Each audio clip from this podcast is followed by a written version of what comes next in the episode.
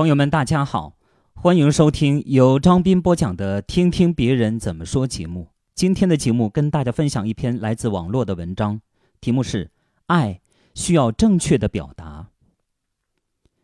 爱是一种情感，爱也是一种能力。人与人之间，这种情感是要表达出来的。当我们爱一个人时，当我们被别人爱时，我们能否给予或者索取呢？讲一个故事。我有一个朋友从外地来北京打拼了十几年，在北京买了第二套房，并将父母接来，还雇了保姆来照顾父母。后来父母觉得与保姆住在一起不方便，又改雇了小时工。每星期六，他只要没有出差，都会去看望父母，但往往是买来吃的喝的放进冰箱，问问饮食起居，就借故走掉。不与父母一起吃饭，他说，他尽量避免与父母交谈。父母从来不关心他是否累了，情绪是好是坏，只会问他工作如何，赚了多少钱，什么时候结婚。要不就说他们这不舒服那不舒服。于是他就安排父母亲去最好的医院检查。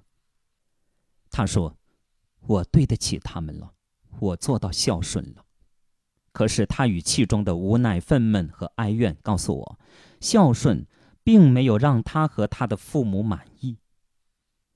中国传统的孝顺讲的都是应该为父母做什么，让父母有什么，很少讲到与父母之间应该有什么样的情感交流。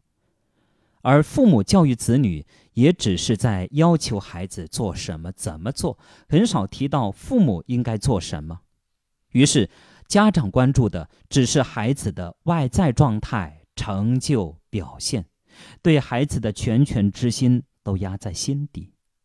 最终，孩子对父母也只是做到该做的事，不愿、不敢、不会向父母表达情绪和情感。双方其实要的都不是，至少不只是这些外显的行为和结果，他们要的是对方的爱与亲情。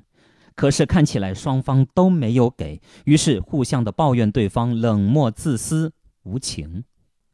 还讲一个故事。我有一个街坊，在最小的女儿十一岁的时候，她的丈夫就去世了。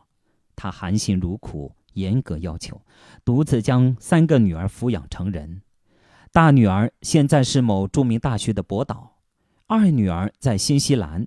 小女儿硕士毕业以后，在一家科研机构做行政管理工作。在外人看来，他的三个女儿全都是成就斐然、出类拔萃。提起这位街坊，知道的人都敬佩有加。可是老太太反倒越来越不精神、不快乐、不自豪，因为她有许多不开心的事情。大女儿离婚，自己带着孩子。过得并不如意，二女儿很少回国探亲，回来了也更喜欢去丈夫家。小女儿已经年过三十五了，还没有男朋友。